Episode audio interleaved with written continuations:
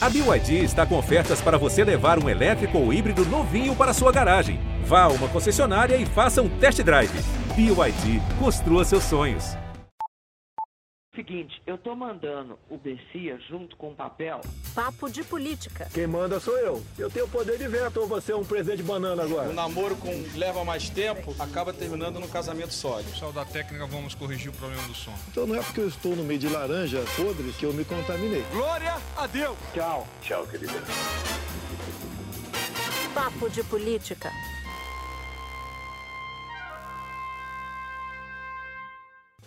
O Papo de Política começa agora e aqui comigo André Sadi. Olá. Júlia Doelive. Oi, gente. Maju Coutinho está de férias, sortuda, mas a gente está aqui para devidamente representá-la. Bom, vamos ao episódio de hoje. A gente vai falar de eleição, mas não é eleição municipal, não. Essa já ficou para trás, já terminou. A gente vai falar de uma eleição que começou, de uma discussão sobre eleição que começou no minuto seguinte em que se abriu a urna de 2020, a urna da campanha municipal. A eleição que a gente vai tratar aqui é a eleição para a presidência da Câmara e do Senado. Uma eleição que começa, sim, no Supremo Tribunal Federal. E a gente vai falar também dos aspectos políticos de uma segunda onda de Covid-19. Casos dispararam em diversos estados, já estão mudando a rotina das cidades. E também vamos falar das implicações políticas da corrida da vacina. Fica aqui com a gente, o Papo de Política está começando agora. Bom, Júlia Sadi, essa eleição para a presidência da Câmara, que a gente falou na abertura do Papo de Política, é uma eleição que tem implicações enormes, não só para o dia a dia do Congresso Nacional ou para a disputa de poder no Congresso Nacional, ela tem uma implicação para a presidência da República. Se o presidente da República tem um presidente da Câmara simpático a ele, ou um presidente do Senado simpático a ele, é meio caminho andado. A gente tem um passado recente de Eduardo Cunha, por exemplo, se colocando como oposição ao governo Dilma, e a gente já sabe o fim dessa história. No caso da disputa da Câmara dos Deputados, que me parece a disputa mais, mais acirrada ou mais sanguinolenta, tem Arthur Lira, do Progressistas, que é do Centrão e é apoiado pelo presidente Jair Bolsonaro, ainda que veladamente. Na outra ponta tem Rodrigo Maia, que é atual presidente da Câmara e que hoje Júlia não pode concorrer. Vai depender do Supremo Tribunal Federal e a gente está gravando esse episódio enquanto essa votação no Supremo, para ver se permite ou não a reeleição dele e de Davi Alcolumbre, está rolando nesse momento. É, já tinha uma divergência, pelo menos uma, que é do ministro Nunes Marques.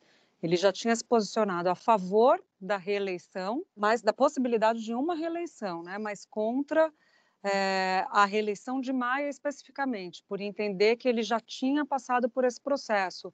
Porque o Supremo, no decorrer de, dos últimos anos, né, Andréa Natuza, o Supremo foi estendendo a interpretação que tem sobre esse artigo da Constituição 57, que diz que não pode se reeleger. Está escrito lá, é vedada.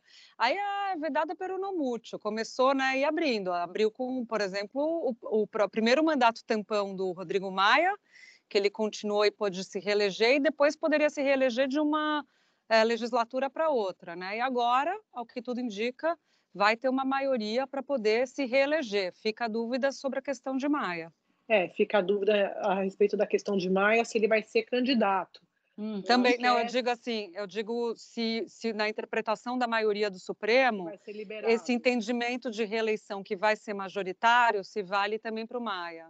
É, e se valer, toda a discussão é se ele vai ser candidato à sua própria reeleição, o que é o terror, o pesadelo do Palácio do Planalto de muitos parlamentares, porque Rodrigo Maia, que fez uma gestão ou gestões bem avaliadas, ele tem apoio no, na Câmara, perdeu uma parte do centrão, mas ainda tem uma parte expressiva de partidos do centro, eu diria que, que estão fechados com ele, como o próprio DEM, o PSDB e o MDB, mas ele tem um diferencial que é a interlocução com a esquerda, com a esquerda, com os partidos de esquerda. PCdoB, então, né? Ele, ele fala muito bem. PCdoB, o próprio Partido dos Trabalhadores, e tudo isso foi fruto de muito acordo e negociação para que ele se elegesse, e aí, em troca, ele distribuiu as relatorias, as comissões, fez ali uma, uma divisão. Mas eu quero puxar para o que a Natuza falou a respeito do apoio velado ao Arthur Lira, porque a Natuza é uma pessoa fina, e eu diria para vocês duas. Oi, eu, oi. Eu acho, eu acho, hashtag fina, mas eu acho que é um apoio totalmente escancarado. O Palácio do Planalto entrou de corpo e alma, mergulhou na campanha do Legislativo, o que fez muitos parlamentares com quem eu conversei nos últimos dias se lembrarem da estratégia furada, fracassada do governo Dilma, ali numa operação com Total. a Luísa Mercadante. Vocês vão se lembrar disso, também o ex-ministro Pepe Vargas, em que eles apostaram no Arlindo Quinalha contra o Eduardo Cunha, que a Natuza é, citou agora há pouco. Não só foram derrotados, como eles conseguiram criar um, um, um, um monstro do Centrão, ou fortalecer o bloco do Centrão contra o Palácio do Planalto. Tanto é que, à época, esses dois ministros ficaram completamente enfraquecidos e eram os ministros responsáveis pela interlocução política. Então, recordar é viver. O Aquilo foi federal. Fala.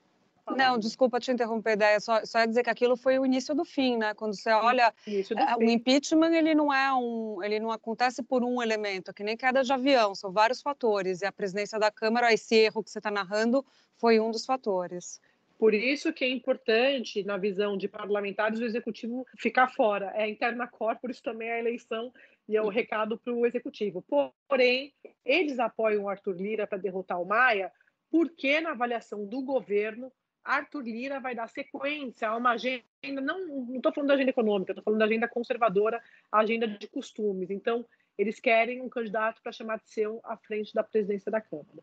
E tem um elemento aí que acho que a história também, a história também ensina, quando a gente fala do Eduardo Cunha, é que no caso do presidente da Câmara, cabe a ele deflagrar o processo de impeachment. Uhum. Eu custei a entender, mas hoje para mim isso já está muito claro, que o presidente Bolsonaro não montou uma base, não montou uma base clássica no sentido de aprovação só dos seus projetos de interesse. Essa de traz o elemento da pauta conservadora, que para mim é preciso no interesse, ou pelo menos para traduzir o interesse do presidente, mas tem um outro ponto aí. Um aliado ou um, melhor dizendo, o presidente do Congresso que não seja seu, que não vá fazer o que você deseja, é um risco enorme para qualquer presidente da República que possa eventualmente sofrer um processo de impeachment. Por que, que eu digo que o presidente Bolsonaro não montou uma base clássica para aprovar projetos de interesse do governo? Porque a lógica de aliança com o Centrão, quando Bolsonaro começou a costurar em abril desse ano, foi de blindagem, não de base. Blindagem uhum. para duas coisas: para evitar um processo de impeachment, que naquele momento, inclusive, se falava abertamente já em diversos setores da, da sociedade e uma parte da política, mas também quando você tem o presidente da Câmara e o presidente do Senado aliado seu, você consegue evitar, por exemplo, que vá, vão adiante processos contra parlamentares. No caso é, de é. Flávio Bolsonaro no Conselho de Ética do Senado, que o Davi Alcolumbre sempre segurou. Total. E, e tem, concordo com vocês, e tem ainda dois outros pontos. O presidente da, da Câmara está na linha sucessória, talvez isso tenha uma importância menor, né, num contexto que a gente está falando de impeachment e tudo mais. E o presidente da Câmara dita pauta, né? E uhum. o sucesso de um governo está estritamente ligado à pauta de aprovação das matérias que o governo quer. Então, quer dizer, o sucesso do governo passa pela Câmara, pela, por quem está dando as ordens, dando as cartas, né? Basta a gente uhum. lembrar, a Andrea estava resgatando o impeachment, e ele é emblemático, acho, nessa discussão toda, a quantidade de pauta-bomba que o Eduardo Cunha conseguiu aprovar contra a Dilma, e como uhum. isso foi criando aquele caldo de ingovernabilidade que se adicionou a erros do próprio governo, criando, portanto, a situação propícia para a queda dela. Duas informações, é, pegando gancho em vocês duas. Conversando com ministros do Supremo, eles lembravam essa questão da linha sucessória, Júlia, e lembravam também que Arthur Lira é réu. Então, é, o próprio Supremo já definiu a respeito de réus na linha sucessória. Alguns ministros é, que são. É, eles têm mais uma questão de é quase um veto ao candidato do governo do que a, a, a ser favoráveis a uma reeleição de Maia. Por que, que eu estou falando isso? Porque eu vi isso dentro do governo federal também, que o ideal para alguns ministros, alguns assessores presidenciais que acham que é melhor um terceiro nome, que não o Arthur Lira e também não o Rodrigo Maia, eles acham que isso teria uma aderência para atender aos dois campos, grupo de Maia, grupo do Palácio do Planalto. Isso poderia favorecer ou, ou, ou facilitar o ambiente de entendimento do Supremo Tribunal Federal. E quando a Natuza fala de blindagem, isso tanto é verdade, o, essa é tanta estratégia do governo Bolsonaro que o presidente só mudou a sua postura em relação ao Supremo, a Congresso, entregando a cabeça do ministro da Educação, Abraham Weintraub, que é um aliado é, de primeira hora do governo do presidente, quando se tratou da sobrevivência política do presidente. Quando os ministros do Supremo uhum. souberam, e todos nós, que ele falou naquela reunião no dia 22 de abril, que por ele ele colocava os ministros do Supremo na, na cadeia. E aí o presidente entregou. Então, agora também, por uma questão de sobrevivência dele, ele está disposto a entregar o ministério do Onyx Lorenzoni, que já está desgastado, mas enfim, está disposto, está disposto a entregar a Secretaria-Geral da Presidência, que estava prometida para o assessor especial Flávio Rocha, mas agora pode entrar no pacote. Então é aquela máxima. Primeiro a família, depois os outros. Só para não perder esse gancho, recordar é viver. Vocês estão num momento nostálgico, hein? A gente está, a gente está. É a idade, é a idade. André não tem idade para isso. Dessa, por favor. São os gêmeos.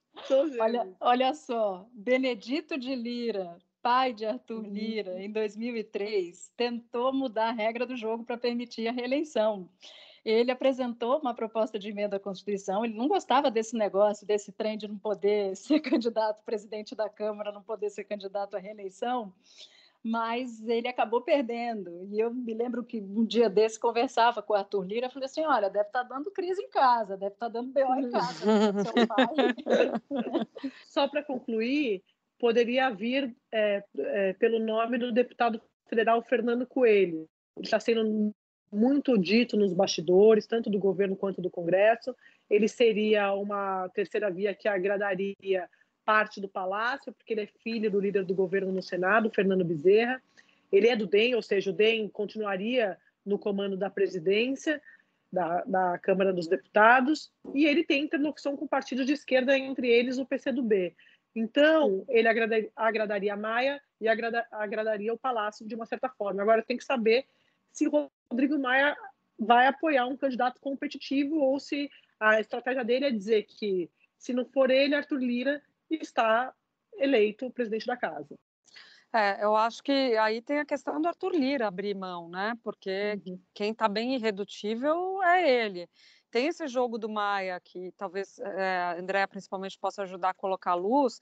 O que eu ouço das pessoas falando é que o Maia joga um pouco com a manutenção da candidatura dele. Ele poderia ser mais taxativo publicamente e dizer uhum. não sou é, candidato à reeleição. Só que enquanto ele deixa essa dúvida, ele mantém preso a ele parte do centrão, não deixa essa parte migrar para o Arthur Lira, né? Com é, certeza. Eu, esse é um ponto que a Sadi traz e que, para mim, é o mais importante de tudo. Então, a gente está aqui aguardando uma decisão do Supremo para saber se Maia e Alcolumbre podem se candidatar à reeleição. Mas não significa, e eu peço desculpa para você que está nos ouvindo por repetir algo que a Andrea já disse, mas é só para fechar esse raciocínio.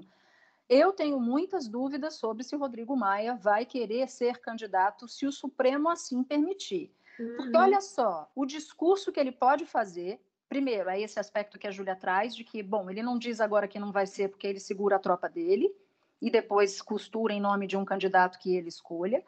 E se ele não for candidato, a gente não pode dar de barato de que ele será candidato, e se ele não for, ele tem um baita discurso para dizer o seguinte: olha, é, eu sei que eu posso, o Supremo autorizou, na hipótese de o Supremo autorizar, mas eu não vou ser candidato, já cumpri a minha missão, mas diante de haver um candidato do presidente Bolsonaro, e aqui nós somos independentes, eu acho que temos que patrocinar um candidato do legislativo contra o candidato do executivo. Ou seja, ele ainda tem uma baita desculpa, uma baita força de discurso para patrocinar mais forte a candidatura de outro nome porque uhum. o Supremo vai dar o aval. Se der o aval, terá dado para o presidente da República, para o presidente da Câmara, Rodrigo Maia, posar de magnânimo, né? É. E você sabe que a gente falou bastante no papo, nossos ouvintes sabem disso, a respeito das alianças na eleição municipal.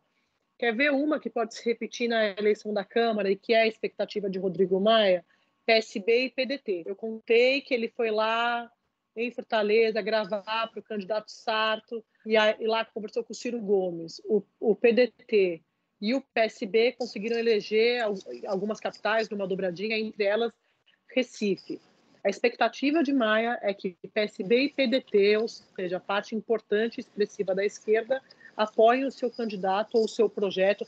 É tudo ou aqui, porque a gente não sabe o que o Rodrigo Maia vai fazer, mas que esteja ao lado dele é, para aprovar, a, para derrotar o, o, candidato do governo. Então, tem reflexo da eleição municipal também. O próprio Maia com Dória também conta com o apoio do PSDB para derrotar o projeto do Bolsonaro. Então, os partidos se organizaram nas eleições e sempre tem um reflexo já na eleição da mesa diretora do ano que vem. Por essa argumentação que a André colocou, e falando dessa estratégia até via esquerda, PSB e PDT de apoiar o Maia, que juntaria o PT e o PCdoB, por isso que eu acho difícil uma joint venture num, numa candidatura única. É, mas vocês podem me cobrar isso, estou indo pela, pelo, pelo, pela lógica, né? Você tem uma candidatura única que, eu digo, que junte, unifique o centrão, dizendo que a candidatura do governo, porque eu acho que tem parte do centrão que ganha mais, não a, do centrão, né, do que a gente tem como centro, que o DEM não está no centrão estrito senso falando, né, uhum. é, então que ganha mais fazendo a sinalização para o outro lado, né, e migrando um pouco para a esquerda, né, buscando um pouco os votos da esquerda. Bom, está anotado aqui o que a Júlia do Elíbio disse, vou cobrar dela depois. Eu quero perguntar para você se a gente já pode passar para Covid implicações políticas, ou se a gente já esgotou o assunto disputa pela presidência da Câmara e do Senado. Só, já, só, só, já, só que não, né? Fazendo a ponderação rapidinho, que a gente não falou dos ministros do Supremo, né? Fazendo, abrindo então essa interpretação um pouco mais heterodoxa da Constituição, e, e, também esse raciocínio ele nasce de um sentimento de autopreservação. A gente falava do presidente da República, para o Supremo é a mesma coisa, né? É, isso é importante. A, a, importante. a, a Júlia também foi fina, porque muita gente no Congresso está chamando, no Congresso e fora dele, de puxadinho constitucional, pedalada constitucional. Essa é uma discussão, essa é uma discussão importante que, a depender do resultado da decisão do Supremo, há ali uma interpretação livre demais de algo que é muito claro na Constituição, vedando, vedando a reeleição, né? É, e o Davi Alcolumbre, eu ouvi de alguns senadores que mesmo se o Supremo autorizar, ele pode ter uma resistência também dos, do, Pode ter não, né? Já, já existe essa manifestação de partidos de esquerda, mas ele pode ter uma resistência do MDB, que tem alguns senadores que gostariam de ser candidatos. Opa, tem uma fila ali, né? Eduardo, Eduardo Braga, Gomes. líder do governo no Congresso, exatamente, o senador Eduardo Gomes. E tem a Simone Tebet, que corre por fora, já correu né, na última vez, Isso. e também, mas aí não com longe de ter um apoio governista. Exatamente. Eu acho que esse, isso é a essência do nosso episódio de hoje, que se o Supremo decidir pela possibilidade de reeleição, tanto de Rodrigo Maia como de Davi Alcolumbre, não significa uma força de voto desses candidatos. E talvez seja por isso que o Rodrigo Maia eventualmente não vá disputar e Davi Alcolumbre pode ter que suar a camisa para conseguir os votos que ele precisa para se reeleger presidente do Senado, embora haja ali uma resistência enorme, como vocês duas já citaram. Bom, então estou autorizada já a ir para o segundo. Vai logo, porque eu já ia fazer Segunda uma pauta, plenário. colocação. O plenário, Melhor ir logo. já autorizou a próxima pauta. Está encerrada essa sessão na parte presidência da Câmara e do Senado. Eu vou retomar, a reabrir a sessão agora com o tema que é um tema que está pegando essa semana, que é a disputa em torno da vacina, a falta de clareza sobre vacina, os, alguns estados já alterando as suas regras para que se tente minimamente conter uma escalada de contaminação. Eu falava ontem à noite com o prefeito de Belo Horizonte, Alexandre Calil, porque eu acompanhei o Infoco essa semana com ele uhum. e achei que ele é um personagem muito curioso. Por que, que eu achei ele, é. ele personagem curioso? Porque ele tem um, um quê de Bolsonaro no sentido de falar o que pensa, mas, ao mesmo tempo, ele pensa o oposto do presidente Bolsonaro. Então, ele agrega bandeiras conservadoras, ele mesmo se define como um, um político de direita, um neopolítico, porque ele chegou agora, mas ele não deixa de defender pautas da esquerda. Por isso é que ele, para mim, é um personagem interessante que, a partir do Enfoque, eu comecei a jogar bastante atenção sobre ele. Mas me chamou uma atenção, me chamou atenção nessa conversa com ele, que ele disse o seguinte: olha, vou dar aqui uma informação para vocês para o papo de política. Eu já pedi a minha vacina lá do Instituto Butantan. Liberou na segunda-feira, na quarta-feira eu estou comprando essas vacinas do João Dória. Como eu já tenho o meu kit de seringa. Ele falou: tem muitos lugares que estão com dificuldade de seringa. Aqui eu já tenho um milhão de seringas na gaveta, já encomendei mais um milhão e a minha cidade está armada. A minha cidade estará armada. E aí, curioso como ele foge né, dessa postura da presidência da República, do governo federal, de não brincar com esse tema, de não relativizar a importância desse tema. E ele ainda Sim. diz que ele tem medo de agulha, mas ele tá louco pela vacina, né? então, assim, ele, é, ele tem um, um bom humor, né, Natuza? Ele tem, ele, ele, tem uma... Mas eh, você falou do, da, do prefeito de BH, eu queria falar do prefeito de Curitiba. Enquanto você falava, eu me lembrei que eu também gravei o Rafael Greca para o Infoco, e ele falou, ele foi na mesma linha, que ele já está em contato com o governo de São Paulo, que quando ele era pequeno, ele conheceu o Butantan, e que aquilo é uma maravilha, aquilo é extraordinário, fez todos os elogios ao Instituto, e aí para, no fim, dizer que ele, se o, ele tiver a oportunidade, se o governo oferecer, se tiver a quantidade, ele está à disposição para comprar, porque ele quer vacinar a população o mais rápido possível. Então, são prefeitos, e claro, o, o o Eduardo Paes também falou essa semana, não estou preocupado se a vacina é chinesa, russa, eu quero a vacina. E o Bruno Covas, a gente não precisa nem falar, é totalmente alinhado com a política do Dória. Mas os prefeitos se mobilizando, né? Quer dizer, uhum. não tem uma organização, uma centralização do plano federal. Então tá, então daqui que nós vamos resolver um pouco na linha do que aconteceu no começo do ano com as medida, medidas de isolamento, de abre e fecha, que o Supremo precisou delegar para os estados e municípios por conta da posição do governo federal. É aquela coisa que a gente falou, né? É óbvio que a guerra da vacina é política. É é claro que você tem, não tem uma ideologia do Bolsonaro que não quer a vacina da China. A gente compra remédio da China. Não tem, é, a é, questão é política mesmo. A vacina é do adversário dele. E aqui em São Paulo a vacina não é mais chamada de Coronavac, vacina dos, da Sinovac. Não sei se vocês sabem. É a vacina do Brasil agora ou a vacina do Butantan.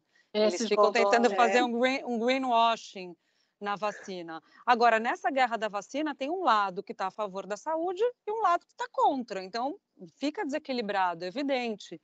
O João Dória está com problemas de popularidade, isso se refletiu na campanha, a gente contou o tempo todo como o Bruno Covas escondia ele. Os marqueteiros dele falam para ele: calma, espera, calma, espera. Calma, espera o quê?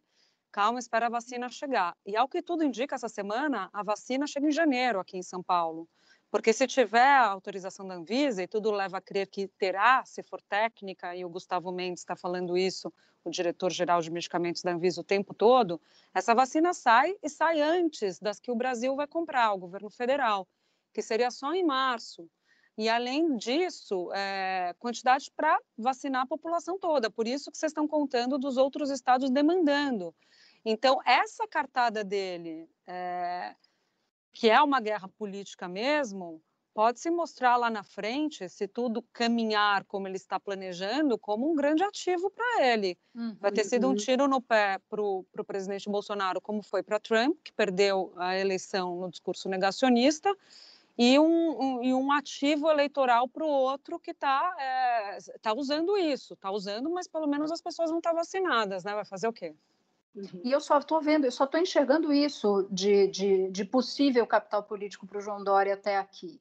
Né? Eu, não, eu não consigo eu também. a movimentação do governo que consiga sozinha reverter uma avaliação negativa que ele tem na capital, por exemplo. Então, uhum. a vacina é não só a possibilidade dele ganhar mais combustível eleitoral, não só fora da, das fronteiras do estado de São Paulo, mas também aqui dentro da capital. Então Uhum. ele ele está apostando todas as fichas, ele está colocando todas as fichas que ele tem e ele só pensa em 2022 nessa vacina. Por isso a sacada ou a tirada de parar de chamar de Coronavac, como bem lembrou a Júlia, e chamar de, de vacina do Brasil. Né? Natuza, eu lembrei agora, já que a gente estava na sessão nostalgia, essa quando se fala né, da disputa nacional, quem vai ser candidato a presidente, aí sempre quando tem candidato paulista, não sei se vocês já perceberam, o pessoal que é de fora de São Paulo fala, mas é muito paulista, é muito engomadinho, falava sobre isso, sobre o Alckmin, sempre tem, o Serra, tanto que acabaram não se elegendo, né? Mas é, o greenwashing que eles faziam é tentar dizer que São Paulo é Brasil, né? São Paulo é Brasil, Uhum. quem mora em São Paulo é um monte de brasileiro, né? Não só paulista. Então, a aposta dele eu acho que vai um pouco nessa direção, né? Fazer com que a vacina é, acabe funcionando para os brasileiros, tanto que ele fica o tempo todo. O, Brasil, o São Paulo vai vacinar os brasileiros. Quer Sim. dizer, é a aposta já nacionalizada, é o discurso nacionalizado. A Natuza falou do Calil, também lembrei ele se colocando no tabuleiro para 2022, dizendo que 2022 está muito longe, aquela expressão que eu adoro, que tem 100 anos até lá. É ótima. Mas, mas eu fico pensando nisso que você falou, Julia do Dória, quer dizer, até lá, tantos candidatos podem aparecer ou, ou podem se, se fortalecer. Hoje mesmo eu estava falando nessa gravação com o Greca na sexta-feira, e eu perguntei do Moro, porque de Curitiba ele tem relação com a família, diz que é amigo do Moro e da mulher. E ele falou que quando o Moro foi para o governo, ele mandou um cartão para o Moro falando bem-vindo à planície. E disse que achava que ele tinha chance antes, mas que depois acha que acabou se perdendo ali porque entrou no governo. Se fosse tirar uma foto hoje, de- se fosse cravar, né, hoje, Moura é candidato ou Uhum. não é candidato, hoje eu diria que não é. E ontem eu teria dito que é. Realmente está tá mudando bem. Mudou. Bom, com isso, com isso, eu queria chegar no momento mais esperado da semana, que é a trilha sonora da semana. Ô, Júlia, eu vou revelar aqui que você roubou a minha trilha. Olha, cadê o eufemismo? Vocês não estavam defendendo o uso de eufemismos? Roubei. que eu lembro que foi uma doação. Então, eu queria que você abrisse os trabalhos com a trilha, a sua trilha da semana. Vamos fazer então uma joint venture? Já você canta comigo. Natu, ô, Andréia, somos duas contra você hoje, tá? Vamos ver. Vamos tá lá, bom. a nossa, a Vamos. nossa música é sobre a, a perpetuação no poder ou a tentativa de, por meio da possibilidade de reeleição das presidências da Câmara e Senado. Ô, para... Nossa, você canta o faraó. E- Tá vendo como não era sua Que essa nunca ideia? foi um carnaval, nunca foi o carnaval de Salvador, Não. tá claro. Calma, volta, vamos vou errar essa. Desculpa, ouvinte. Olha, eu vou, eu vou cantar então. coro. E faraó, e faraó, mara, mara, mara, maravilha, e Egito, Egito. Egito, é? Porque estão chamando, estão chamando o Rodrigo Maia e o Davi Alcolumbre de faraós, faraó. porque querem continuar Maravilhoso. no poder. Maravilhoso. Natuza, você foi gênia, cara. Genial, maravilhosa na interpretação. muito boa. Vai sadia a Bom, sua. A minha é sobre a vacina, né?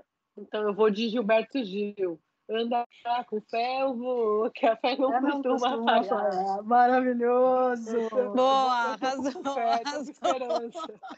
Eu fui claramente desclassificada, já Com me autodesclassifiquei. Não, não, eu, eu, eu gosto tanto de você que eu, eu vou deixar você com faraó e eu vou com uma outra aqui que eu peguei rapidinho, porque ela tinha roubado o faraó, e aí eu vou de sapato velho, também em homenagem aos presidentes da Câmara e do Senado. Maravilhoso. Maravilhoso, vai. Hoje eu não corro mais as. Hoje eu não colho mais as flores de maio, nem sou mais veloz, mas ainda sirvo se você quiser.